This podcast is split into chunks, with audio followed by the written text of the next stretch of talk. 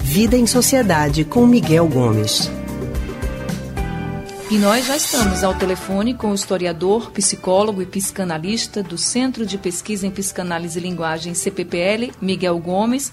Miguel que vai continuar falando com a gente sobre o caso dessa criança de 10 anos que saiu do estado do Espírito Santo para interromper uma gravidez aqui no Recife, uma gravidez que vem de um estupro. Miguel, muito boa tarde. Boa tarde, Anne. Boa tarde, Leandro. Boa tarde, ouvintes. Oi, Miguel. Boa tarde para você também. Seja bem-vindo ao Rádio Livre mais uma vez.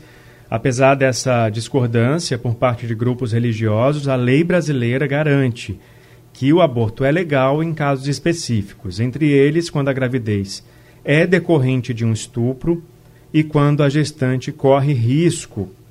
O caso da menina de 10 anos se enquadra nas duas situações. De onde vem essa necessidade, Miguel, de certos grupos que acham que tem esse poder de impor as suas crenças para o outro.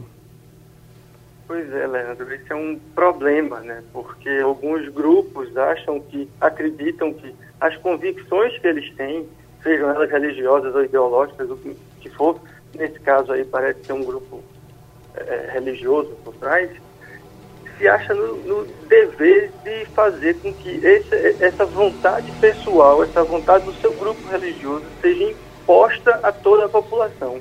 Então, o, o grande problema dessa situação, no, no, caso dessa garota aí, e aí independentemente da religião, de qualquer coisa, de quem é que estava lá, é esse anseio que alguns grupos têm de impor aos demais a sua vontade, ainda que seja força. Veja que nesse caso aí, passando sobre uma lei, não é uma lei recente, não é uma lei de 1940, né, já muito antiga, inclusive, e por alguns grupos, inclusive, contestada, porque existem grupos que defendem que essa lei seja ampliada, inclusive, nos casos do aborto. Por quê? Porque eles entendem que isso é muito mais uma questão que está ligada ao desejo pessoal de quem está envolvido naquela situação, a, a ciência, ao que a ciência fala em relação ao que é uma vida, do que a um anseio religioso. E isso não significa, de forma alguma, desrespeito à religião né? porque pode ser confundido, né? pode achar que, como alguém defende que essa garota realiza o aborto, eu defendo, é evidente, né? acha que isso é contra a religião. Não, de jeito nenhum, eu não sou contra, né? acho que a gente não tem que ser contra a religião. As pessoas têm a liberdade de ter a sua religião, de seguir a sua religião, inclusive se algumas dessas circunstâncias acontecerem na família individual, pessoal de cada um, a pessoa é livre para seguir ou não né, essa orientação religiosa, por exemplo, mas isso não pode ser imposto, porque a gente vive num país, a gente vive num Estado que tem uma Constituição, que tem leis, que é um Estado laico, ou seja, não é um Estado regido por leis religiosas, e que a gente precisa defender essa, essa, essa nossa garantia de um Estado livre. Isso é que nos dá a, a condição da gente poder discutir as ideias abertamente e seguir isso num regime democrático. Então, isso é o mais importante nessa situação, sabe? Muito mais do que ficar é, é, condenando ou não religiões, e aí vocês falaram muito bem na, na matéria que antecedeu esse, essa coluna, que você tem grupos evangélicos que estão a favor e contra o que está acontecendo com essa menina, que ela faça o aborto.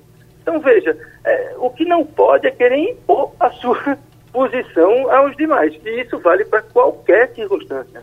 É verdade, Miguel. E quando você fala em democracia, que a gente vai sempre debater todos os temas, escutando todas as opiniões, é bom que se deixe claro aqui que colocar a sua opinião ou lutar por uma causa não é fazer um protesto, por exemplo, como que aconteceu, condenando uma vítima. Essa criança que estava no hospital, vulnerável, ela foi e ela é uma vítima. Então, se uhum. as pessoas querem debater, querem discutir a legislação, tem várias outras formas, né, Miguel? Isso, Não precisa claro. ficar condenando ninguém. Existem, existem outros fóruns, né? Existem outros espaços isso. onde a gente discute isso com a ciência, com as opiniões religiosas, onde a gente pode entrar em acordo. Democracia é isso. Democracia não é impor a vontade de um, de dois, ou mesmo da maioria sobre todos Democracia a gente poder encontrar uma saída consensual que todos se responsabilizem por aquela escolha. porque ela é uma escolha que é acordada por uma, por uma população. Então ali não era o fórum. Veja que essa menina, além de estar passando por todo esse sofrimento, de por quatro anos, eu me arrepio, de ser estuprada por um tio, está grávida, ter que se deslocar do seu próprio estado para vir fazer esse procedimento em um outro estado, distante do que ela mora, porque onde ela mora não tinha quem fizesse, para chegar aqui ainda ser sofrer na mão de algumas pessoas que vão ali protestar. Que, veja que coisa essa garota não está passando, né? E assim, o, o, se a gente pode encontrar uma coisa boa nisso, é que, bom, pelo menos ela não vai ficar aqui para conviver com essas pessoas que estavam ali na frente protestando e que gerou uma discussão em cima desse, dessa situação que a gente vê uma corrente de solidariedade muito grande agora a, a, em torno dessa menina. Né? A gente vê muita gente aí se solidarizando, inclusive querendo ajudá-la do ponto de vista psíquico e social daqui para frente.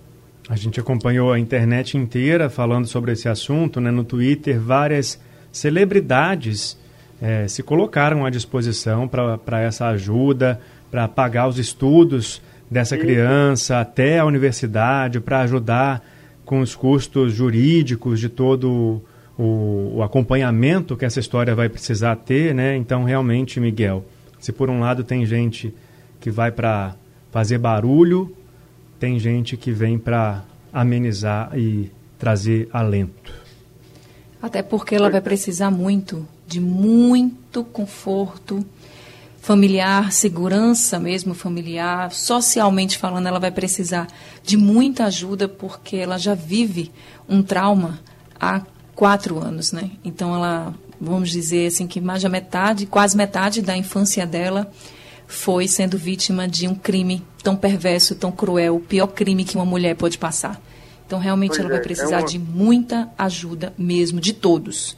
Inclusive, é o que ela não precisa agora é de que alguém aponte o dedo para ela e comece a julgá-la pelo que aconteceu, né, porque não, ela não tem culpa. Não tem o que apontar o dedo, inclusive. Né? Exatamente. Ela, ela é não tem culpa completa vítima nessa situação e se torna duplamente vítima quando alguém vai lá questionar, como eu já vi na internet alguma pessoa dizendo, como se ela fosse responsável, né? Por uma garota de seis anos de idade, quando começou a ser estuprada, ser responsável por um adulto. O, o, irresponsável nessa situação nunca é a criança, é o adulto. Ele é quem tem a responsabilidade, o dever moral e jurídico de proteger aquela criança. O bom era que todos que estão vendo essa situação guardassem essas energias para pedir para que a polícia encontre o culpado por esse crime, né? Ele que está foragido, que realmente transformou a vida dessa menina no inferno, numa tortura de anos. Então ele é que a gente tem que pedir para que a justiça encontre rapidamente. Isso, que a justiça encontre ele, puna ele e que essas pessoas que estão gastando essa energia toda revertam essa energia em prol da garota para ajudar ela daqui para frente. Isso aí, Miguel. Obrigado pela sua participação. Até semana que vem. Até semana que vem e vamos seguindo. Obrigada, Miguel, por conversar com a gente. A gente acabou de falar com o historiador, psicólogo e psicanalista Miguel Gomes, ele que é do Centro de Pesquisa em Psicanálise e Linguagem, CPPL.